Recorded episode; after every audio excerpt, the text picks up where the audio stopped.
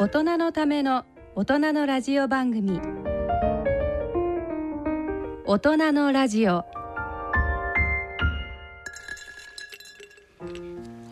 ご機嫌いかがでしょうか？大人のバンド大賞のコーナー。担当の岡田真一です。第5週目の今回は2020年度大人のバンド大賞入賞楽曲と入賞バンドの方々へのインタビューの模様をお伝えしていきたいと思います。今日も、えー、一緒に番組を盛り上げてくれるために来ていただきました。はい。大人のバンドクラブから、えー、藤原豊です。よろしくお願いします。よろしくお願いします。えー、いつも藤原さんの声聞くとマイクに乗りやすいいい声してんなと思ってね。えー、僕はこのこうちょっと風邪ひいてかすれ声なんですけどね。ていうか普段からこんな声なんですいません。えー、とんでもないです。えー、2020年度の、えー、入賞楽曲、ええ、ちょうど去年ね秋口からずっと、ね、あのー、オトバンの皆さん会員の方の審査もありの、うん、えー、オトバンで賞も決めの、はい、で、えー、最後には、えー、審査員の方に集まっていただいて、えー、えー、審査員は井上彰さん清水仁さんそれで、えー、太金金太さん金ちゃん、はい、ねえー、この3人に集まっていただいてみんなで、えー、ワイワイ言いながら、えー、決めたんですけれども毎年まあ言ってるんですけどもやっぱりどんどんレベルが上がってきて、うん、えー、そう思います。審査が非常に大変、えーえー、えー、これは全員が言ってましたね。大変大変で。うん、で、えーと今回音版の方であの VTR ねそうですね。ビデオでの応募っていうのもまとめてもらってたので。前回、えー、前回っていうか2019年の時からねそうですよね、えー、えー、ビデオでの YouTube 等での応募も可能にしたので、ね、非常に楽しあの楽しく見させていただきながらね、えー、ビデオのレベルもみんなこ凝って作ってるというか、うん、このこの時期なので来らざる得なかったのかちょっとわからないんですけど すごい凝ったビデオが多かったですもんね。いや確かに、うん、あのビデオもですね、うん、2019と2020を比べると、うん、あの確実にレベルアップしてるっていう気がします。ね、2019年の時はちょっとラライブを撮ったとか、うん、あのそういうのが多かったんですけども。今回作り込んでるのがすごい。作り込んでましたね、ね、まあコロナ禍ならではなのか、ね、まあそこら辺は。はい、ええ。あの審査員の方にはビデオを見せないでちょっと楽曲だけで審査をしてもらって、ね、まあ、楽曲だけの、えー、ところでの評価ということになったんで、えー、そういう頑張って作り込んでいただいたのが審査にはあのー、評価としては入ってないんですけどもその代わり曲の、うん本当に曲だけの評価っていう形でやってるので、えー、今回ご紹介できるバンドたちがあの受賞してくれました。はい、ではこの番組この2人で、えー、今日は進めていきましょう。よろしくお願いします。よろしくお願いします。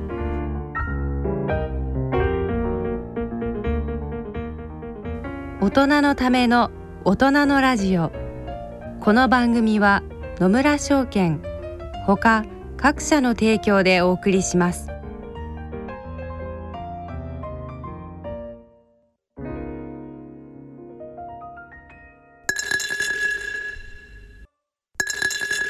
大人のラジオ。まず最初に優秀賞受賞曲京都市からの応募です。春さんの素粒子をお聞きいただきましょう。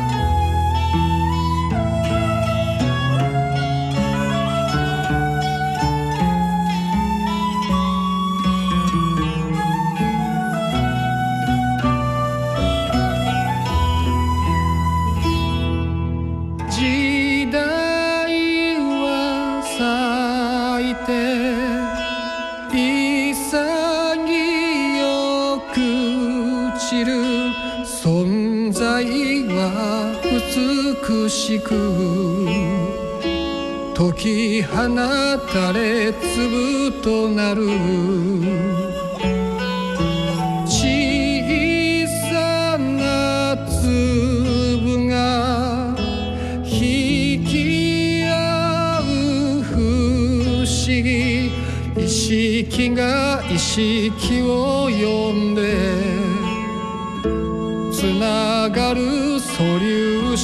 たちよ。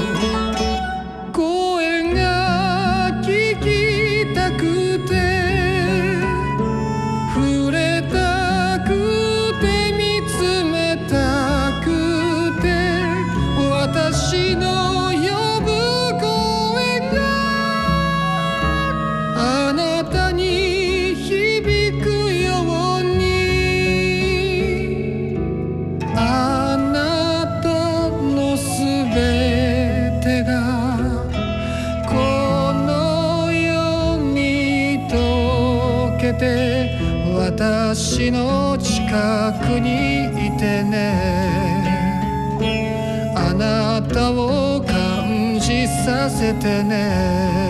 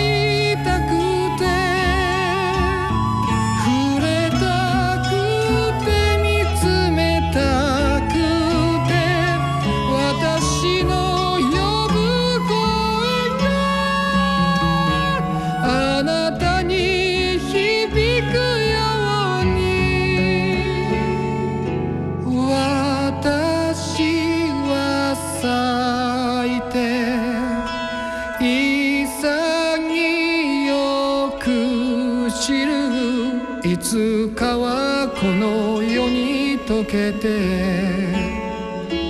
解き放たれ粒となる。すべてはこの世に溶けて解き放たれ粒となる。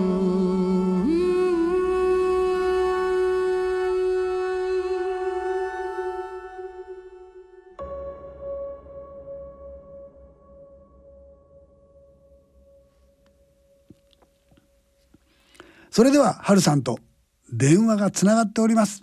お話を伺ってみたいと思います。春さん。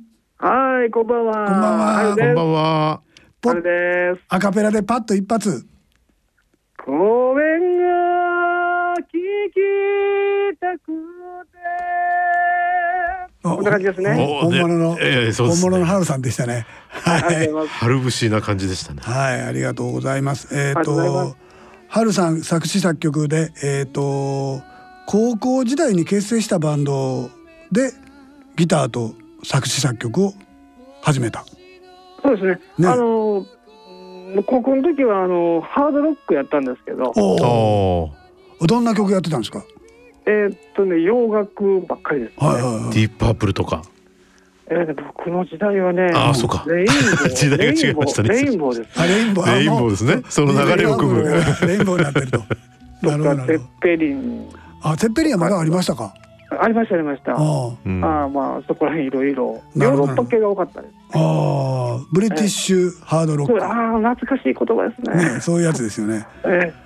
80うん？80年ぐらい？もうちょっとあと80年から90年にかけての。80年代ですね。80年代ですね、でその頃に高校それも、えーと、今春さん京都にお住まいと聞いてますが。僕はね実は四国なんですね。ああはいはいはいはい。であのいろいろ目が悪くなって京都に来たんですけど。ああそうなんですか、じゃあそれ高校時代は四国で。徳島さん。徳島さんじゃ徳島で、徳島でバンドをやっていたと、はい、なるほどなるほどで、えー、そこからまあまあごく普通に仕事について音楽活動から離れていた。そうですね。ね。あのー、でまあ目悪になってはいはい。で子供生まれたきっかけで音楽をやりだしたってことです、ね、うん、ああ子供生まれたきっかけっていうのは子供にかっこいいお父ちゃん見せたいな。そうですね。あの下心ですね。目で見える遊びが全くできないんですよ。そうですよね、うん、はい、えー、そこでちょっと悩んでしまいまして。なんかできひんかなと思ったらあ俺音楽やってたわと思って。声声があったと、うん。ね、そうですね。なるほど。もう一回やろうっていう。音楽をあの子供からもう一回もらったんですね。あ、ええ、でもあのいいきっかけだったですよね。何かないとやっぱりなかなかまた歌おうなんていうのはまあ多分あの60ぐらいになって仕事が引退とか65ぐらいで引退とかなったらまたやりたいっていう人が結構いますけども、えー、これは2007年やから、えー、十何年前だから40ぐらいの時にもっぺんやろうということです、ね、そこからあの生まれてから56年経ってからですね。経ってから。あなるほど。はいはいはいはい。で、えー、そこから、えー、ライブ活動とかやってたんですか？えっとね、まずはあのーうん、まあボイストレーニングああそこからやり始めた、うん、なるほど。でライブちょこちょこやりだして、はいはい、で今に至るってことですね。なるほど、はい、じゃあ、えーと、ライブを始めたりした時は十徳とかライブハウスあったでしょ京都に。あ十徳はね一、うん、回だけやりましたね。やりました？僕らはね何年前やったやろもう40年あもっと前か。45年ぐらい前とかに十徳ができた頃に十徳とか十徳の全盛期ちゃいますか？全盛期十徳ってできたところですよ。十徳タクタクサーカスサーカスっていうのがまあ京都に。当時ねブルースブームで、うん、あのウエストロードブルースバンドとかが出てきた頃ですね。あそうですか。はい、まああのもしかして春さん子供やったと思うねんけど。あの四国からもトラベリンバンドっていうのが出てきて上田正樹のバックやったりとかね、はい、えー、してましたね。で、えー、春さんは2000だから1213年ぐらいかな？に音楽活動再開って感じですね。そうですね。ね。そんな感じですね。はい、それで、はい、えー、2019年一昨年去年一昨年に、はい、えー、ファーストアルバム「素粒子」を発売したと、はい、もういきなり発売しちゃったんですね作って。もうあのさっきややってしまいみたいな感じで。ああすごい。あで、えー、今はキャリアカウンセラーというお仕事をしてらっしゃって京都を中心に活動中と。そうですね。ね。キャリアカウンセラーというのはどういうお仕事、まあ、人材育成みたいな。ああはいはいはい。でその仕事をするのにこんなふうにしたらいいよとかっていうことをカウンセリングしてあげるもう、えっと、逆で、うん、あのどういうことしたらいいみたいな。ああ、聞き取りでね。引き出す、引き出す方です。なるほど、なるほど、なるほど。提案よりも。ああ、それ特性を見てあげて、こんなふうなことがええよと。はい。で、えっ、と。子供たちとバンドを結成したと書いてあるんですけど。そうですね。娘と息子と三人で、うん、あの今やってます。おお。まだ小学生と中学生なんですけど。いいですね。このお父ちゃんお父ちゃんボーカルでしょ？ギターも弾いてるんですか？僕はね僕はねただギターガチャガチャ弾いてるだけで。ガチャガチャ弾いてるだけで。娘八歳の娘がボーカルで。うん。で中二の息子がカホンを叩いて。おお。カホン。な今日は。なるほど。奥さんは何もしてないんですか？奥さんはマネージャー。マネージャー。マネージャーか。はい、なるほどで、えー、子供たちも一緒に巻き込んで巻き込まれた巻き込まれた子供たちは嫌がってませんか？えっ、ー、とね、うん、あのそうでもなさそう、ね、あなさそうですか。あいいですね。いいですね。ス表現することをちょっとちょっとずつなんかこういい感じになってきてます、なるほどなるほど。ええ。えそれでこの曲はあのこれまでの波乱万丈の人生の中での思いを形にして誰もが心に抱く悲しみに寄り添い涙を流すきっかけになるそういう曲を作りましたと。そうですね、えー、波乱万丈の人生やったんですか？そうですね。もうあの語り尽くせないぐらいだったと思います。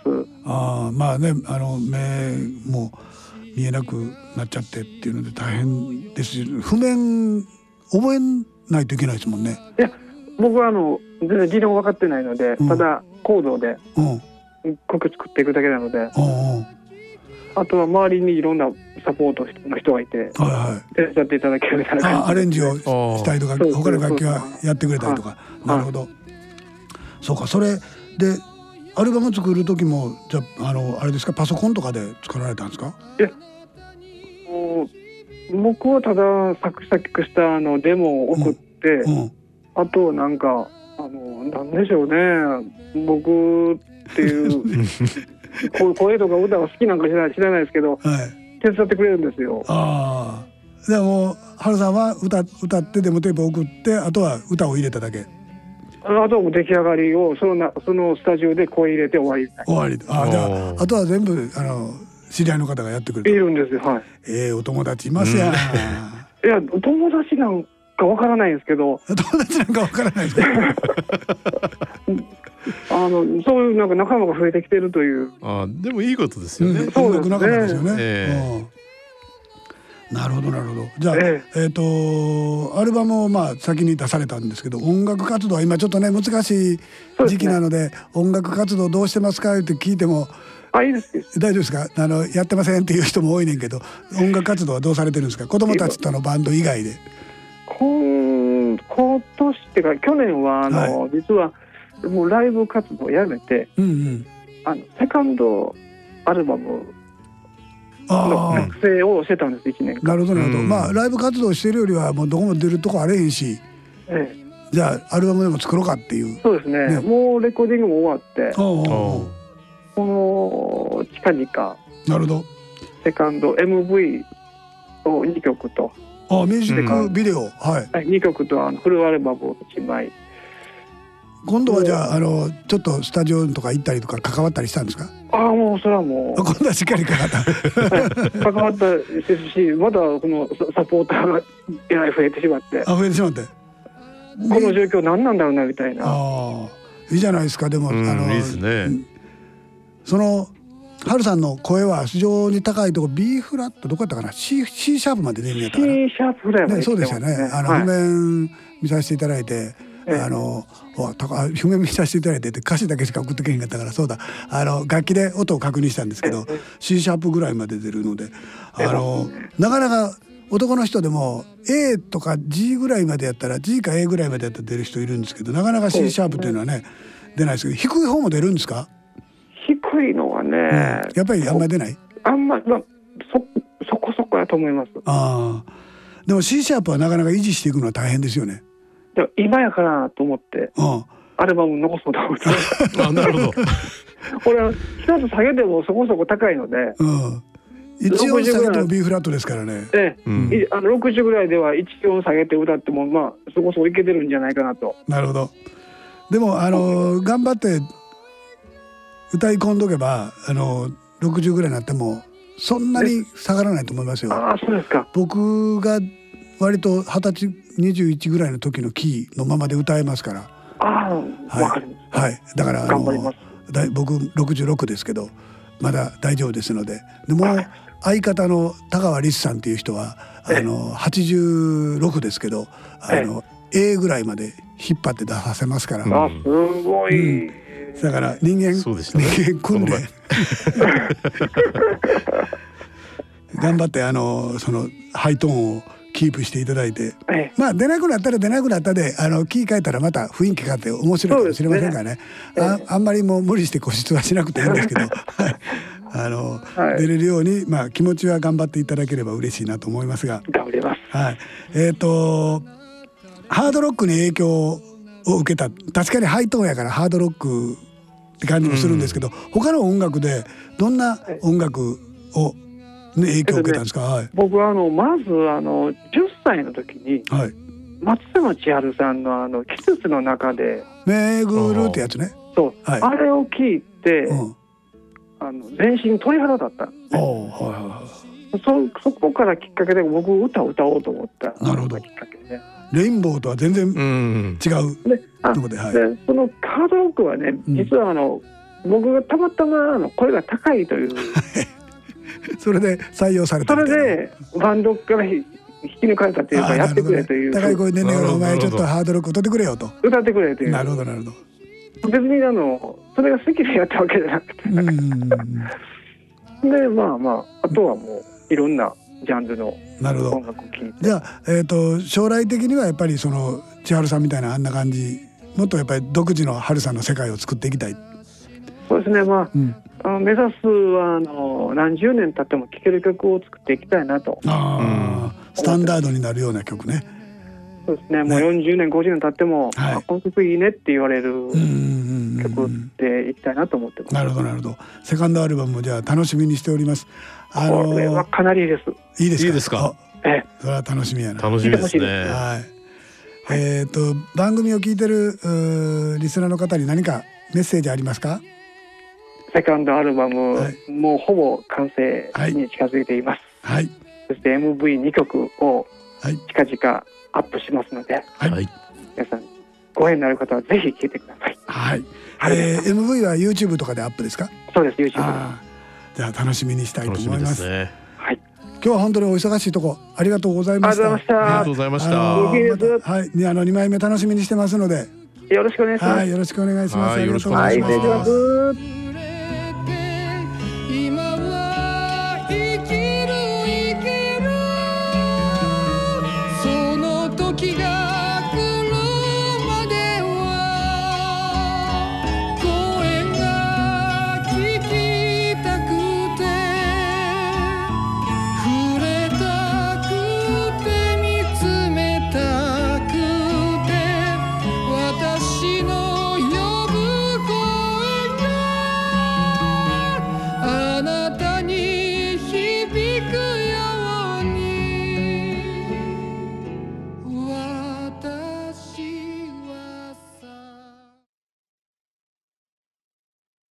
人のラジオ。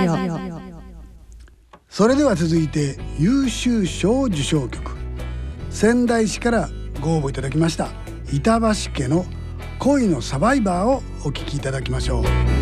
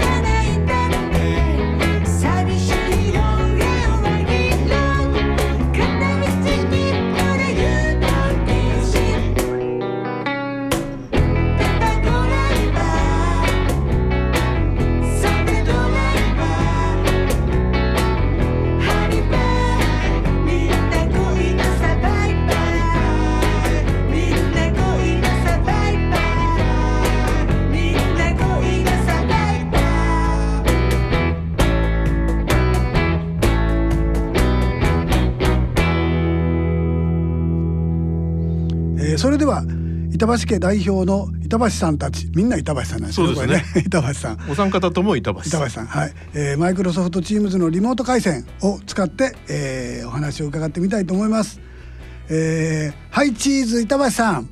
はいどうも。あこんにちは板橋さんとこなんかあれですよねちょっと残念なことにうまいこと映像が映らないええ、ね、今日初めてあのちょっとチー。ムス挑戦したんですけど、はい、僕のノートパソコンとちょっと相性がうまくいってない あの今日せっかくカメラ回ってるんですけどカメラには「いい」としか映ってなくて「いい」を喋る時に「いい」がピカピカするだけなんですよね。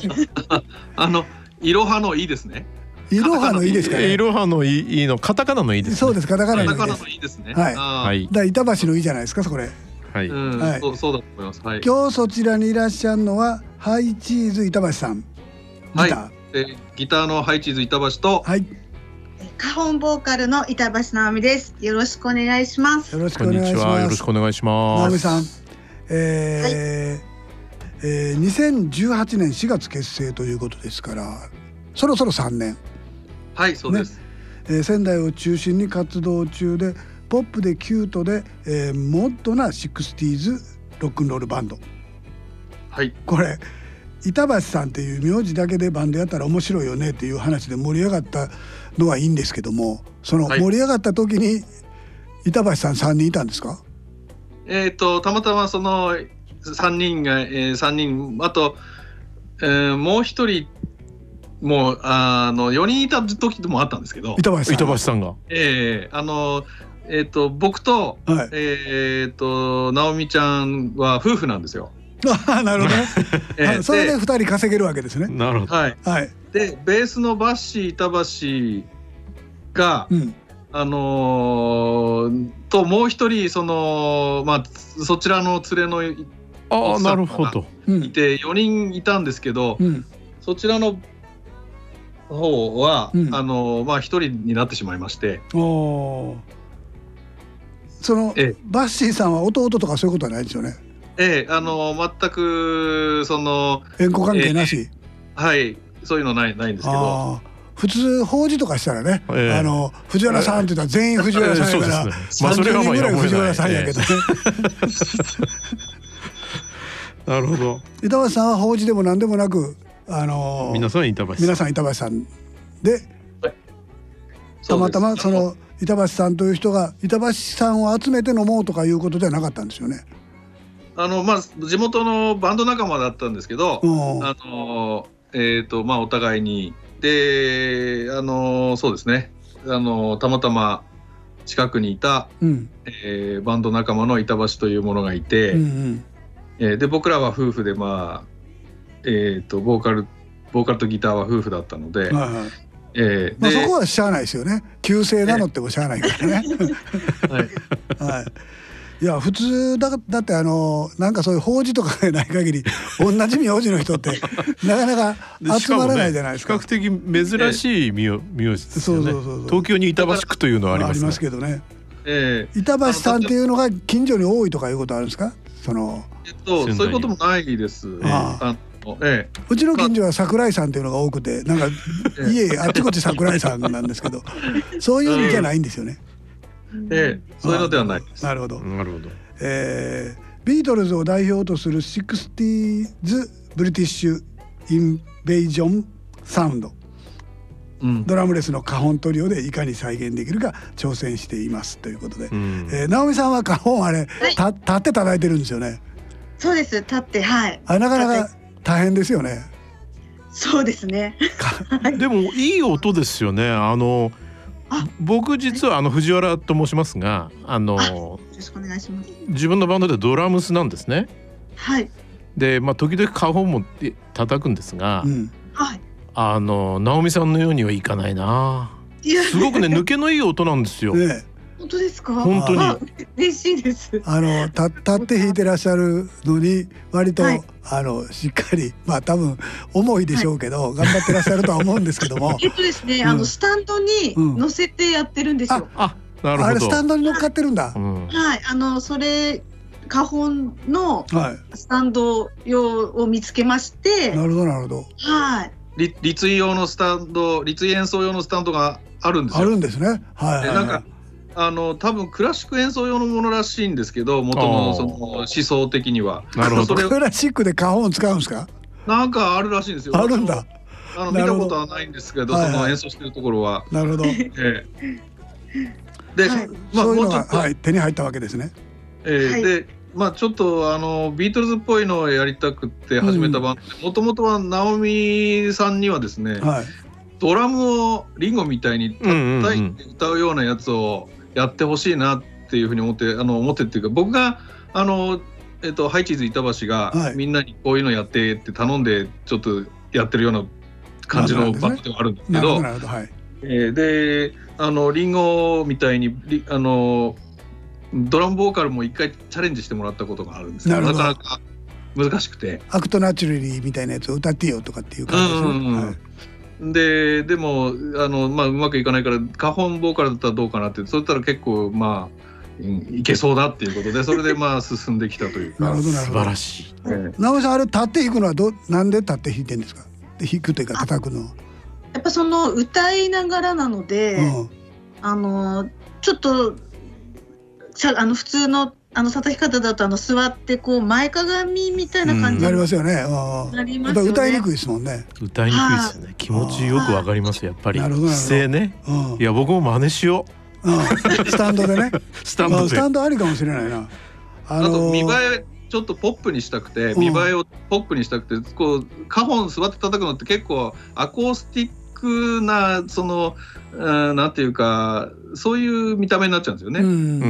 もっとダンサブルな、うん、あのバンドにしたいっていうか見た目も。そういうコンセプトがあって、はいはいはい、ドラムダメだからカホン座って、うん、うん、なんか立ってできないかなと思って、いろいろ調べたらその立位用のスタンドなんかもあるみたいだしっていうような流れでよく調べましたね。来てるんですけど、はいはい、ちょっと話話長くて申し訳ないんですけどいろいろ説明すると長くなっちゃって、うちのバンド。難しいんですけど。大丈夫ですよ、いやいや。あの女性がいるビあのビートルズというかそのブリティッシュ、まあ、ビートルズにはね女性はいないんですけども、ええ。あのブリティッシュのあの60年代ってシーカーズっていうのがボーカルが女の子で。はいはいはいえー、ジョージガール。あれアメリカかな？イギリスかな？どっちやろ？どっちでしょうね、えー、ジョージガールっていうやつね。ああいうのをね、あのー、僕は見ててちょっとあなんかシーカーズみたいとかって思ったりしたんですけども。シーカーズ知ってます？シーカーズ知らないです。あ、そうですか。はい、あの、そうですか、失礼しました。YouTube 見てください。はい、ぜひ。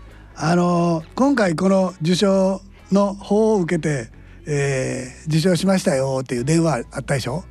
はい。電話あの放送で知りました？えー、っとメールでしたかね。あメールでした。そ,、えー、その時はどうでした？皆さん。あ受賞は放送放送です。はい、放送ですか？あじゃあ、はい、ええー、って感じや。元旦ですね。元旦に？いきなり？そっか。しかもあの時間を間違えてまして、はい、あのずっと待ってたんですね。はい。番組 番組を見てくださいよ番組を。時間書いたんねんから。勘違いしてました。なるほど。はい、じゃあお父さん飲みながらずっと待ってて、で、はい、えー、そうするとなんと自分たちの名前が呼ばれたと。はい。これはどうでした？その時は。いやもう大騒大騒ぎです、大騒ぎ。っていうかその前のあの、うん、音番で賞に選ばれた時からもうすでに大騒ぎではありました、ね、なるほど。じゃあ、暮れからあの正月にかけてはずっと大騒ぎ状態だったんですね。はい、ご夫婦やから当然二人で他のあのバッシーさんとかもいたんですか？そこには。えっとまあコロナになってからはですね、はいはい、ちょっと一緒に合わせたりもしてない。そうですよね。なかなかできないですからね、うん、たまに何回か合わせたりしたか。はいはいはい、まあでもちょっとあのまあ不要なセッションとかもしないようには不要なセッション 不要不要って言わんといてください。そうそうそうそう。セッションは必要やけど有用はできないと。不要なセッション、えー それでも面白いな。今度使わせていただこうかな。これ君たち不要なセッションじゃないとか、ね。えー、で、えーと、じゃあお二人でぐっと盛り上がったお二人あのー、お二人だけだったんですか？その時は。えっとそうですね。はい、じゃあ、あのー、喜びをかみしめながら、はい、おとそのええ、お父さんもぐいぐいいったわけですね、きっとね。ありがとうございます。あの時だからオンエアだから、ええ、アッシーも別のその自分の家で聞いてたと思う。聞いてて、はい。ええ、狂気乱舞した。してたんだと思いますが、ええ、ちょっと、はい、まああの車で20分ぐらいのところにまあいるので、うん、まあ様子を見に行こうと思えばすぐに行ける距離でにはみんな住んでますあ住んでらっしゃるんですね。でもまあまあ不要やからねそれはね。そうですね。セッションそれやったらセッションしようよ、ね、それも必要だと思うんだけどな。えー、その影響を受けたバンドっていうのはどんなバンドがやっぱりビートルズ？はい。ああそうです。はい、板橋さんはまだあのそ僕らに比べたら非常にお若いんですけれどもあのビートルズは当然解散してからしか知らないですよね。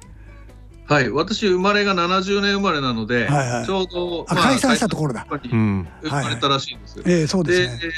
初めてビートルズをあのそのビートルズとして聞くようになったのは、うん、1982年ぐらいだったと思います。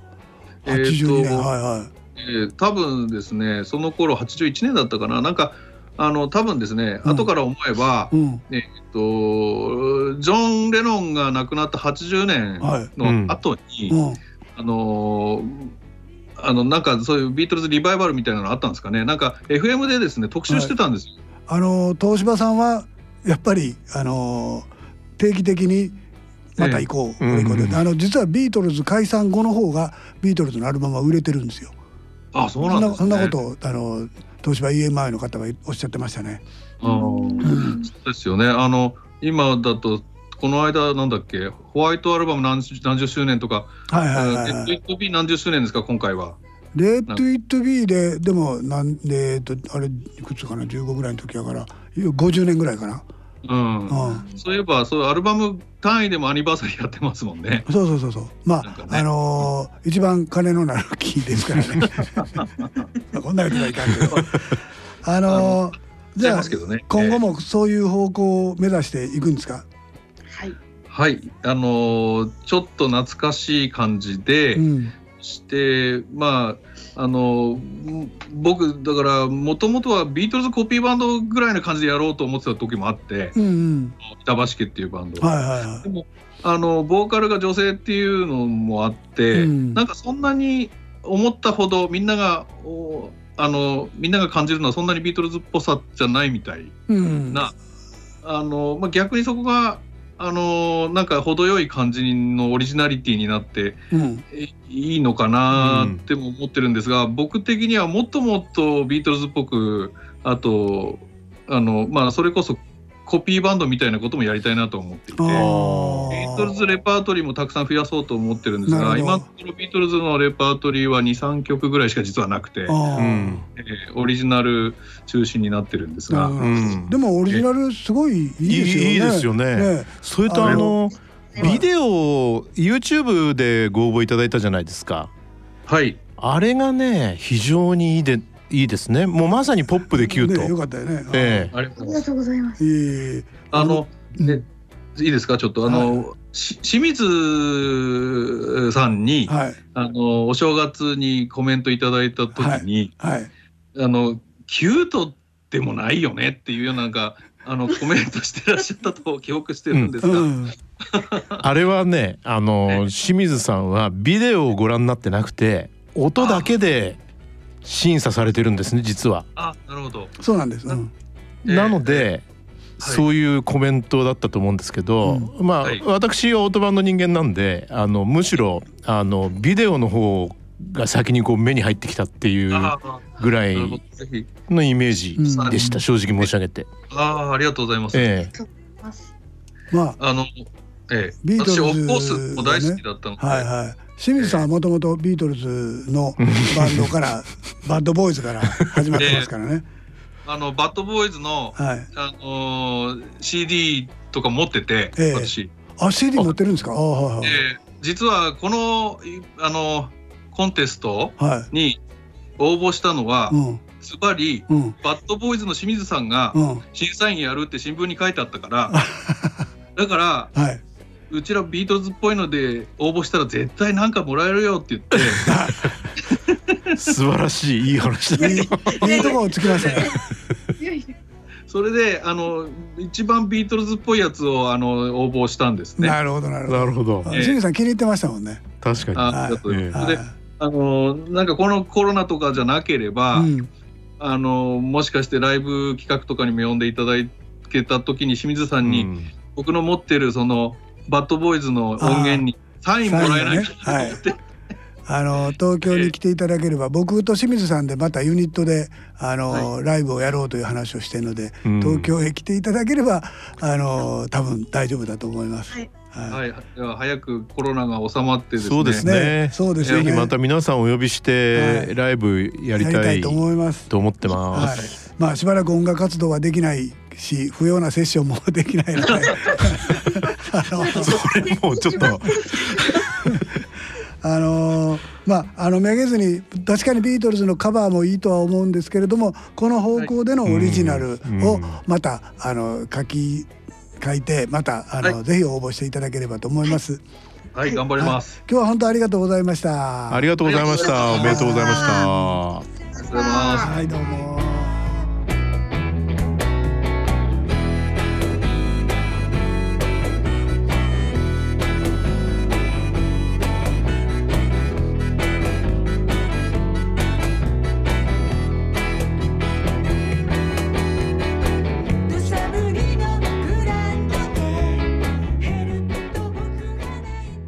大人のラジオ。それでは続いて準グランプリ受賞曲甲府市からご応募いただきました。D.O. ファンクの This is my way 昨日より今日の方が明るく笑えるようにをお聞きいただきましょう。立ち止まって行き場を見失ってどこにいるのかもわからなくなって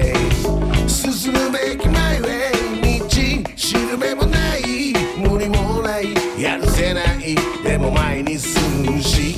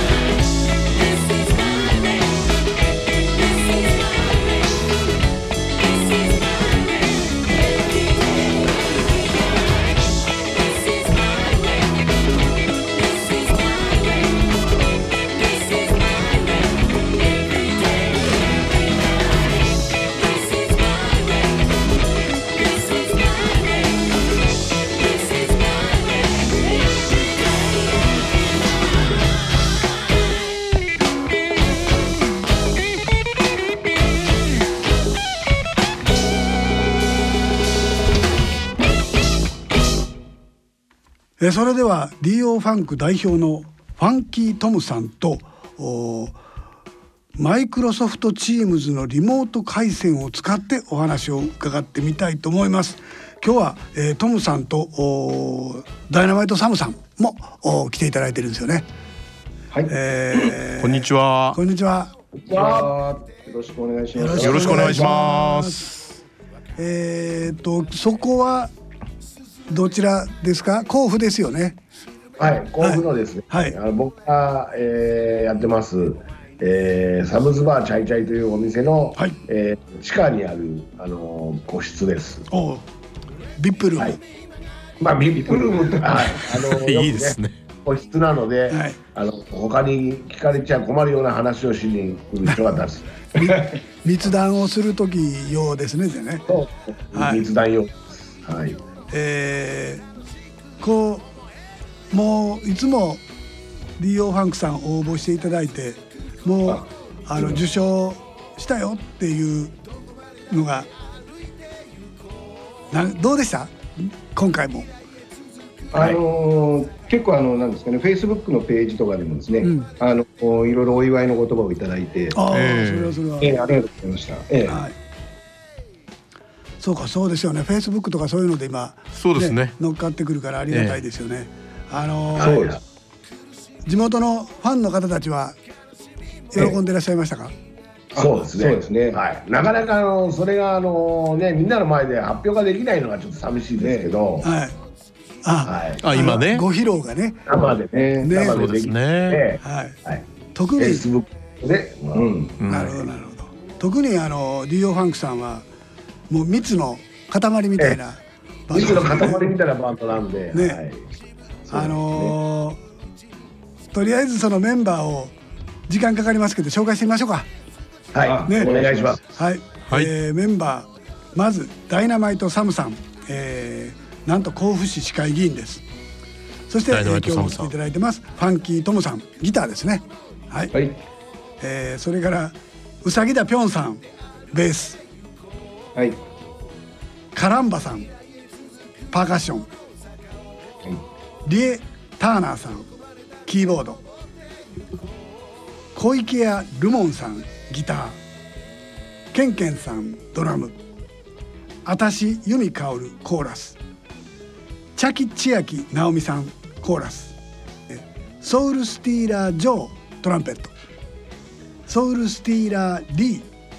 テナーサックスソウルスティーラー・マロバリトンサックスソウルスティーラー・長谷部トランペット最後だけ長谷部さんなんですね。さんね。そう考えてない考えてもうもう考えがつかなかった。あの直近に入ったので。なるほどね。あのこの方だけまだ三十代ですもんね。そうですね。最若年ですね。三十五歳。最若年。そうね。ね最年長はカランバさん。カランバさん六十四歳。六十四歳。二十三十歳の幅があるんですね。そんな違うんです。僕とリーが一回りあの違うので、えー、ねリーが一回り下なので12歳。素晴らしい。僕とカランダが11歳違って、えーえー、僕とリーが12歳ですから、あそうですね。カランバとリーの間でもうね、はい、20 26歳くらい違うんですか。20あそこで親子ほどになってる。はいはい。これはやっぱりそのリーさんとかカランバさんとかって呼び合ってるんですか？そう。ですね。そうなんだ、まあこの私由美かおるさんは なんて呼んでるんですか？かおるじゃないか。由美ちゃん。由美ちゃん。だ。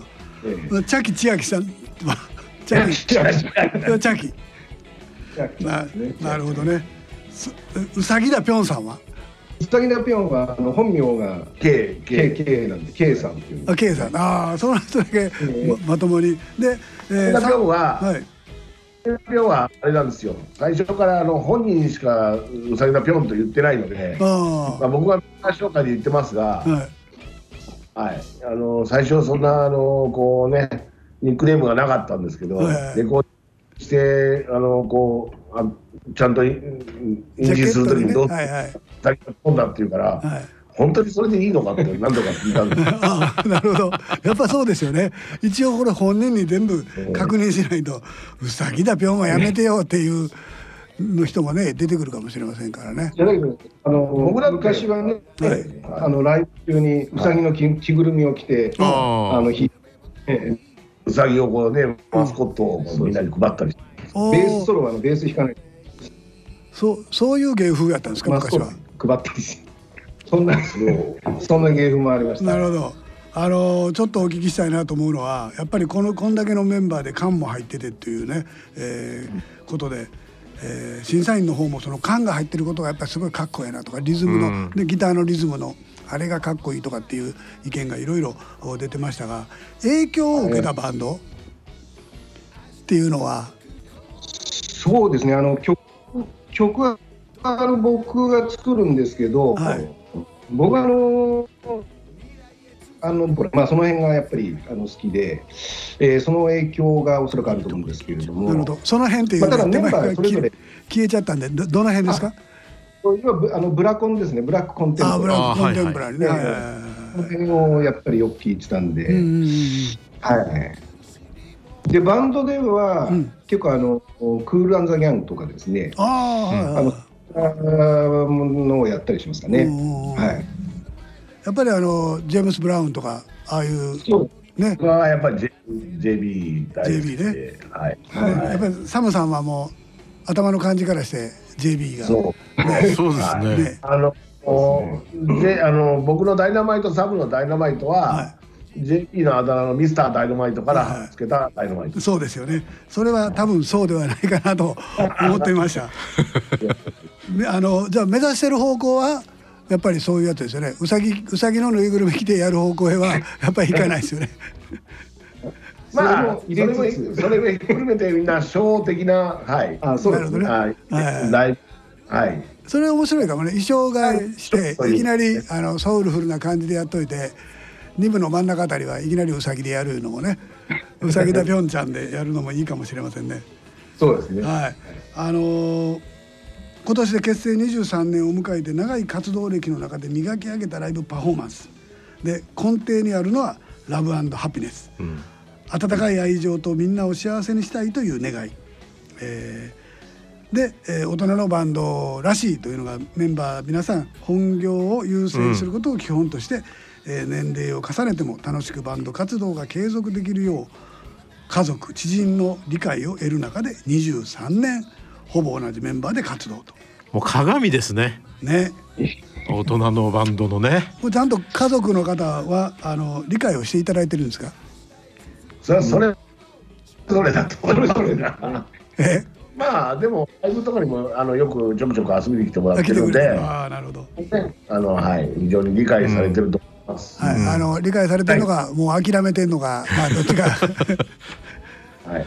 でもメンバーの皆さんも家族みたいなイメージなんじゃないんですか？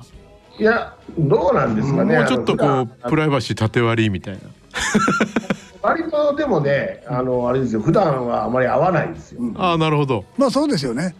あのだし、うん、あのこのメンバーで全員揃って打ち上げやったことないですね。ああ、そう。なかなか難しいですよね。こんだけ誰かかけますよね。えっ、と誰かどうかかけてるという。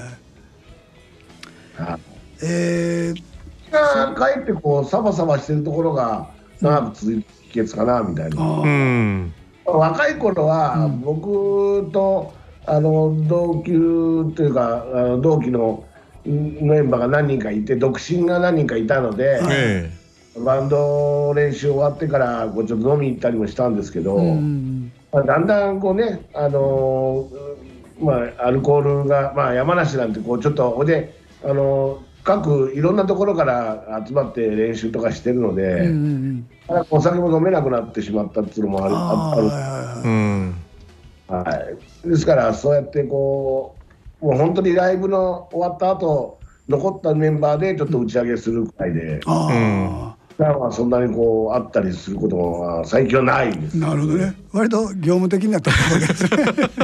そうそうそう。まあそういうところが割とさっぱりしてるからな続いたのかなとは思います。なるほど。でもバンドの中に二組の夫婦がいらっしゃる。あはい。ね。まあはいその辺はあのかけてこっそりと。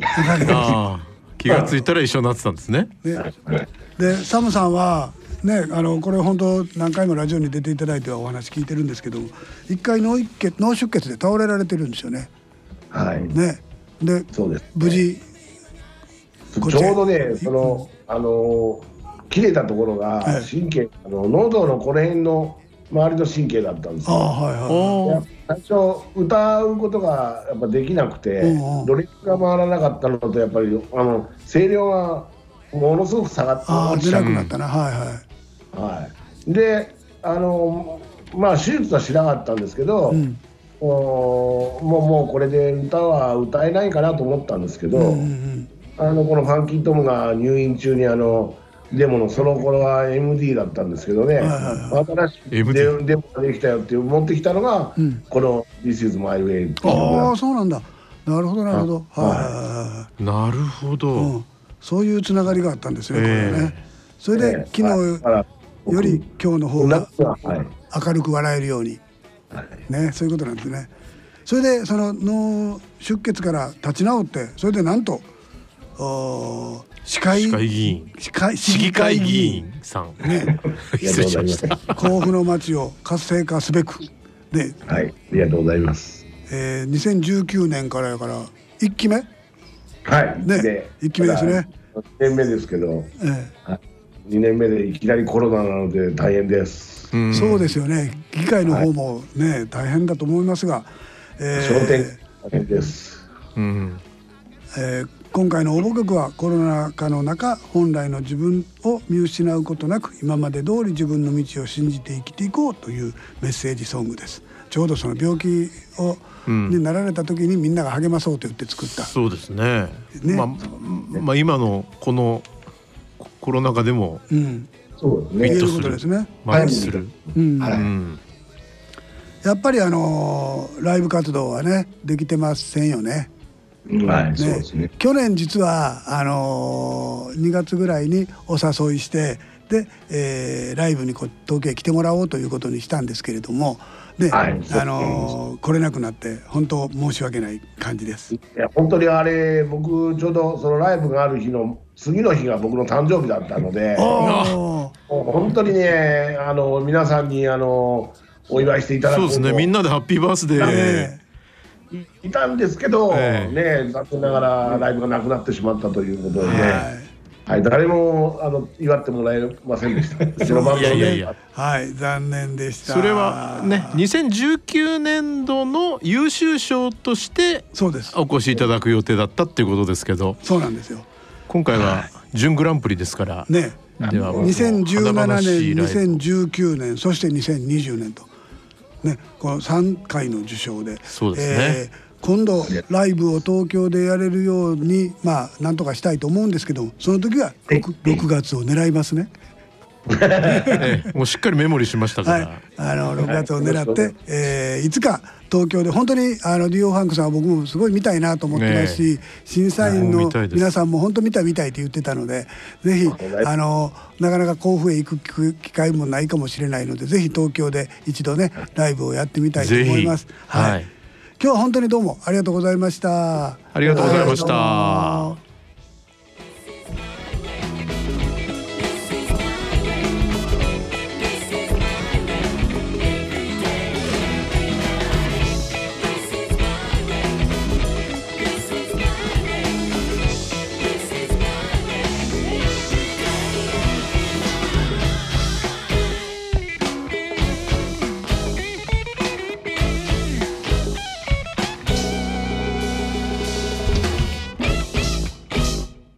大人のラジオ、え、それでは最後に2020年度大人のバンド大賞グランプリ受賞曲武蔵野市から応募いただきました。回転のエスペランサをお聴きいただきましょう。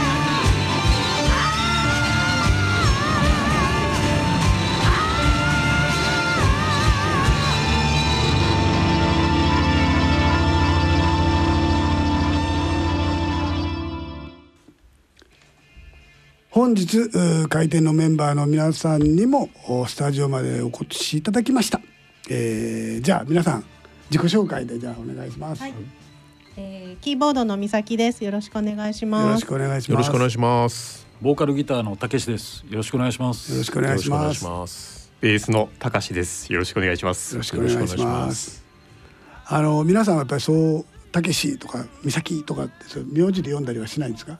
そうそうですね。名字も長いんで あ長いですか？与那峰が長いので。ああそんな長くないんじゃない？言いにくい。言いにくい。そうかそうか。じゃあ皆さんその下の名前で呼び合ってると、はいさすがやっぱり若者ですね。そうですね。ねお若い。僕らはなかなかそんな感じはないですもんね。うん、もうはい。新一なんて呼んじゃってる。か家庭でもそういうことはないですね。そうですね。はい。えー、回転一度見たら虜になる独特な世界観宇宙観を持つバンド回転です。はい、ね。これはそういう感じなんですか？世界観。あはい。世界観を押し出していこうと。はい。誰書いたんですか、あ美咲が考えました。美咲さんが考えた、はい、世界観ね。確かにねあの一度聞いたらあなんか不思議なバンドだなっていうのはすごい感じましたね、うん、あのなんといってもその回転の回っていう字がパソコンで出てこないので、はい、そうそうですね、はい、えー、台本を作ったりとか概要書を作ったりするときに。紙に回るという字がね変換で出てこないんですよ。よく言われます。ね。自分たちで、えー、そういうチラシとか作ったりする時もなかなかじゃ大変ですね。でももう何回もやってるからすぐ出てくるあはい出てきます。ね、そうですよね、えー、バンド名は輪廻転生や森羅万象など、えー、つなぐ継続などのイメージね、で回転というのに魅力を感じた、まあ、ローリング・ストーンズのあの転がる石,、石さんや、あのボブ・ディランの「ライク・ア・ローリング・ストーン転がる石」のように転がる石は、えー、苔がつかないというところから来てる「ライカ・ローリング・ストーン」ですけども、えー、そういう意味でもあるんですね。はい、そこはたけしの方が考えて。なるほど。あ、回転はね。はい、回転は。はいはいはい。これでもこんな難しい字はどこから引っ張ってきたんですか？最初は普通に回るに転ぶにしたんですけど、うん、なんかなんか物足りないなと思って、ね、回るがなんかないかなと思って、うん、旧漢字で昔見た記憶があったんでその漢字を。あこれあるんじゃないか虫に回るだったら面白いなってイメージして探したらあったんで本当に。なるほどね。これでいこういやそれが正解ですよ、最初のあれこれなんていうのやろ回転かなっていうのがまずそこに来ますからね。あの回る2点やったら まあちょっとね。回転寿司みたいな。回転寿司みたいなね 確かに。ただ検索しづらいっていうのはちょっと計算してなかったああそうですよね。出てこないわね。あそうか漢字での検索はね。そうです、うんえー、この曲「エスペランサーは」たけしさんとヤンチさん。今日はヤンチさん来れなかったんですね、はい、朝4時から仕事、はい、仕事が早い、ね、もう寝てるかもしれない。えー、いうことで今日はヤンチさん来てませんが、えー、共同制作、はい。えー、いわゆる作詞作曲を2人でやった。あそうです。あ、はい、で2人で集まってこうここまで作ったしこの後どうするみたいな。いやあのドラムのヤンチの方が、うん、うんと曲を持ってきてモチーフの。ああ曲先行ってやつですね。そうそう、曲だけ持ってきて、こういうのどうっつって、うん、あいいねっつってあじゃあこれちょっとやってみようっつって自分が昔やった歌詞があったんですよ。うんうんうん、でそれを乗っけたらいいんじゃないかなって20代か10代ぐらいに作ったやつででそれつけたら今度はヤンチの方があのー、あヤンチさんの方が、うん、えっと実はちょっと少しだけ歌詞があるんだっつって持ってきてで自分の歌詞とドラムの歌詞を合わせて作ったっていう感じです。そうヤンチさんが曲持ってきた時から5拍子やったんですか？うん、で5拍子の曲、ね、最初持ってきたんですけど、うん、3拍子だと思ってやってて、うん、でドラムのヤンチさんも、あの5拍子だと思ってなくて。でやっててなんか、あれなんかおかしいなって思っておかしいですね、はい、うちに帰って、あのもう一回モチーフので録音したやつを聞いてみたら、あれこれ5拍子だなって思って、で「ヤンさんこれ5拍子だよ」っつって。言ったら向こうも「えそうなの?」っつって。ああじゃああんまり意識しないで作っちゃったのかな。3拍子で作ってたんですけど、じゃあ5拍子でやろうっていう話になって、じゃあ5拍子でってなったんですけど。これはね井上さんがもうがっちり食いつきましたね。これは面白い。いらっしゃいましたね、あの井上さんは変拍子が好きなので、はい、あの5拍子。でもすごい5拍子5拍子って本当にあのなんていうかなあんまりそんなたくさん曲はないですけど、まあ、テイク5とかね、あとはあのえー、スパイ大作戦のテーマとかね、ああいうのが5拍子なんです。タタタタンタンタンタタンタ。そうなんです。あのまあじゃああんまり意識しないで作ったんですね。そうですね。全然意識してなかったええそうなんですね。あの俺たちに明日はないの、えー、ボニークライド勝手に仕上がれに登場するダークヒーロー。を主人公にイメージしましたこれは詩の方ですねじゃあ、ね、そうですねはい、これはじゃあ武さんが書いてたやつに2人でちょっと手を加えてっていうことですよ。あのヤンさんの方がなんかそれっぽいような歌詞を持ってきたあの、うんうん、マリアチから、うん、なんだっけ？麦わらのソンブレロとか。麦わらのソンブレロとかなんかそこら辺が近かったんで、うん、あじゃあそういう感じで歌詞を持っていこうかなって思って作りました。うん、そういうあヒップスターというかダークヒーローっていう感じ。なるほどね。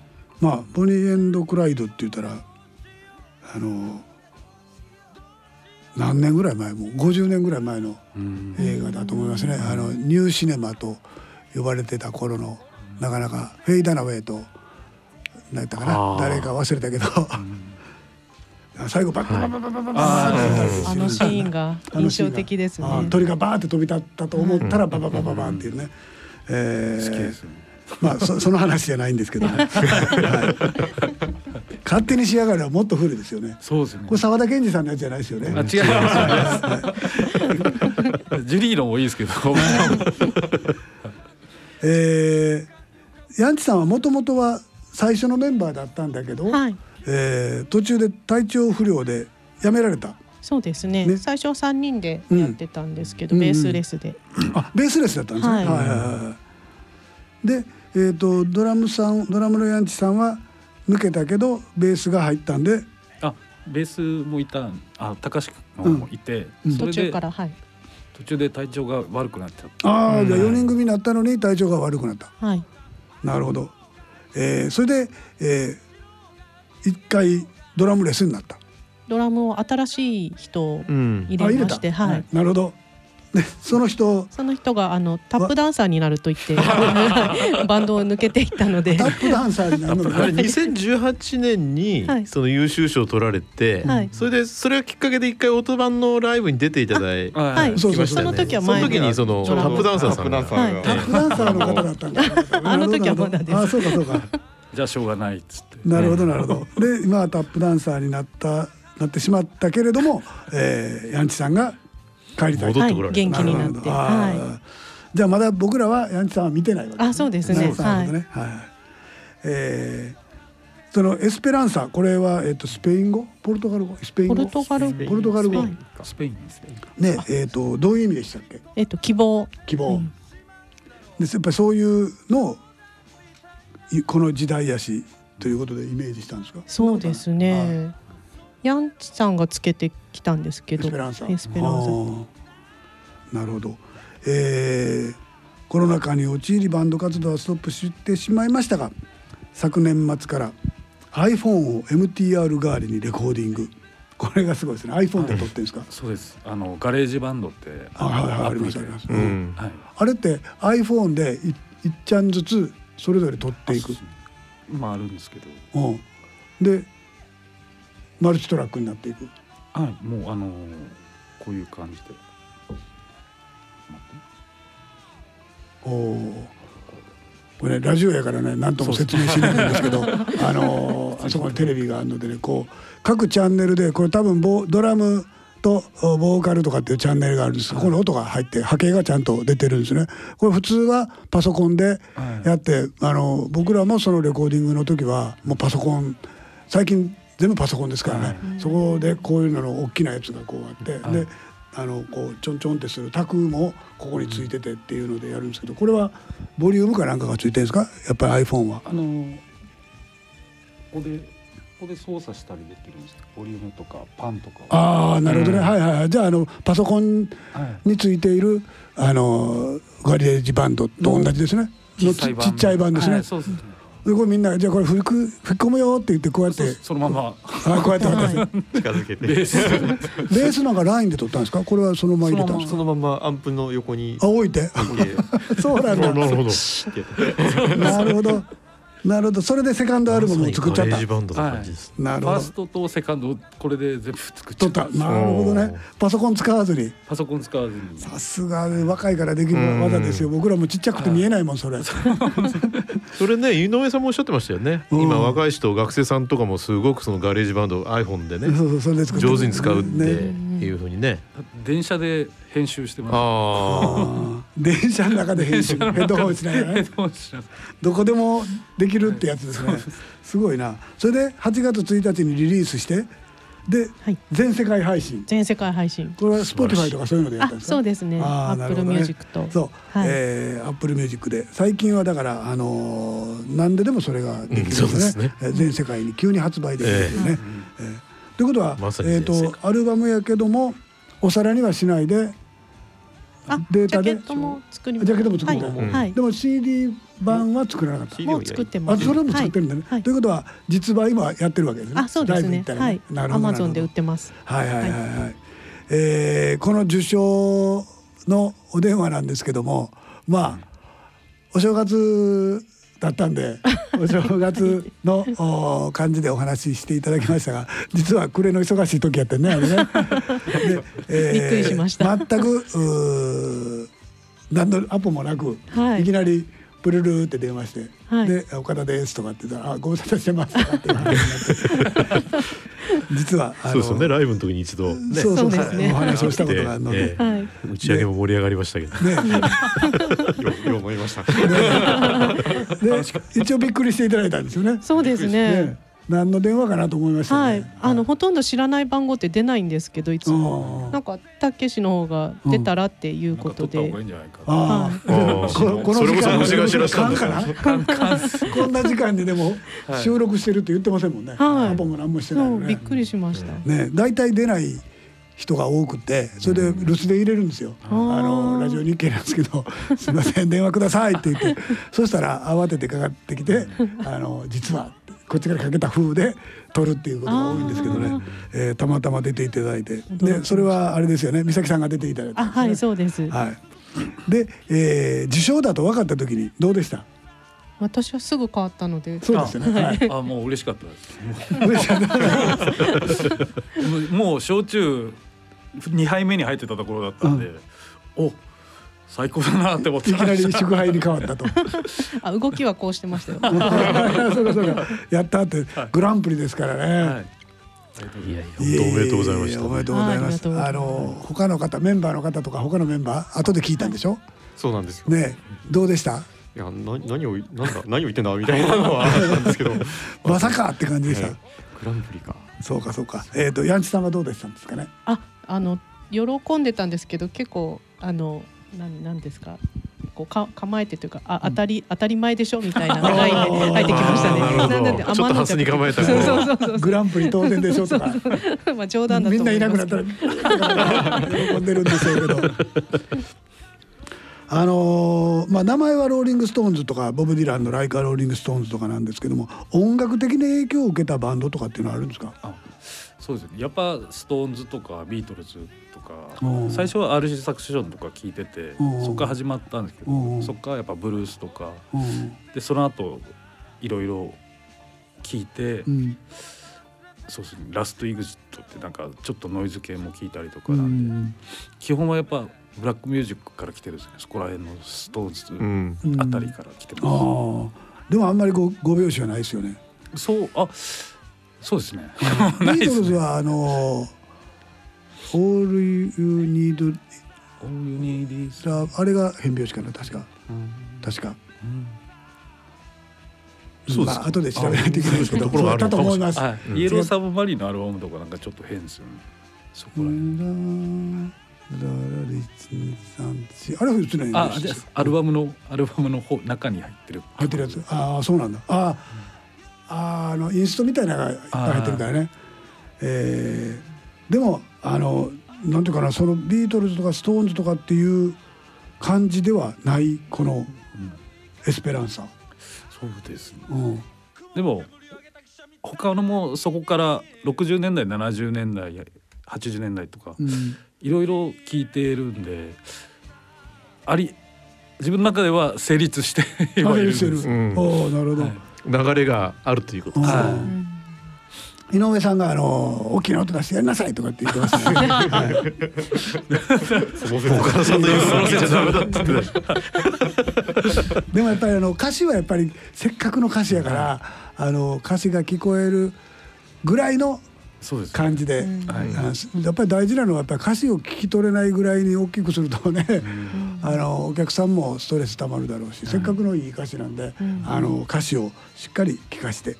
大体ほらレコレコードとかレコーディングしてバランスを決めて送ってきてもらったやつってしっかり歌詞聞こえてるじゃないですか、はい、あれで大きくなればいいと思うんですよ、あの感じで大きい音になればね。えー、番組を聞いていただいているリスナーの方皆さんに、えー、開店からのメッセージって何かあります？はい。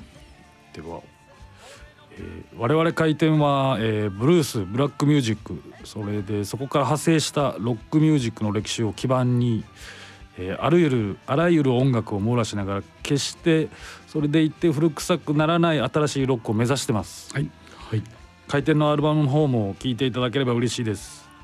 聴いていただければ忘れられつつあるロックの根幹を感じるような、はい感じるようなアルバムだと思っています。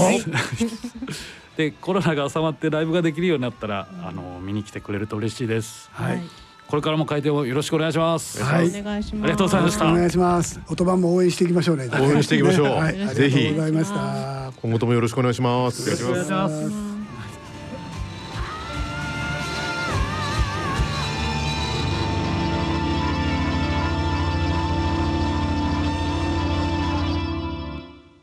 大人のラジオ大人のための大人のラジオ